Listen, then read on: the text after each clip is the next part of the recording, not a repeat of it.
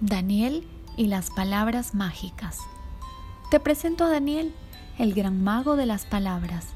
El abuelo de Daniel es muy aventurero y este año le ha enviado desde un país sin nombre, por su cumpleaños, un regalo muy extraño, una caja llena de letras brillantes. En una carta, su abuelo le dice que esas letras forman palabras amables que si las regalas a los demás, puedes conseguir que las personas hagan muchas cosas, hacer reír al que está triste, llorar de alegría, entender cuando no entendemos, abrir el corazón a los demás, enseñarnos a escuchar sin hablar. Daniel juega muy contento en su habitación, monta y desmonta palabras sin cesar. Hay veces que las letras se unen solas para formar palabras fantásticas, imaginarias, y es que Daniel es mágico, es un mago de las palabras.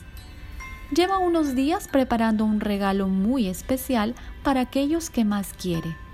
Es muy divertido ver la cara de mamá cuando descubre por la mañana un buenos días, preciosa, debajo de la almohada, o cuando papá encuentra en su coche un te quiero de color azul.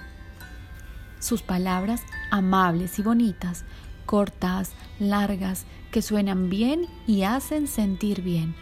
Gracias, te quiero. Buenos días, por favor, lo siento, me gustas. Daniel sabe que las palabras son poderosas y a él le gusta jugar con ellas y ver la cara de felicidad de la gente cuando las oye.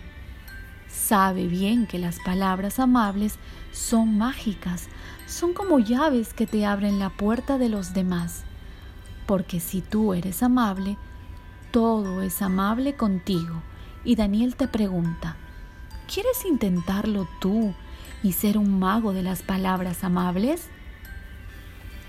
Y colorín colorado, este cuento ha terminado.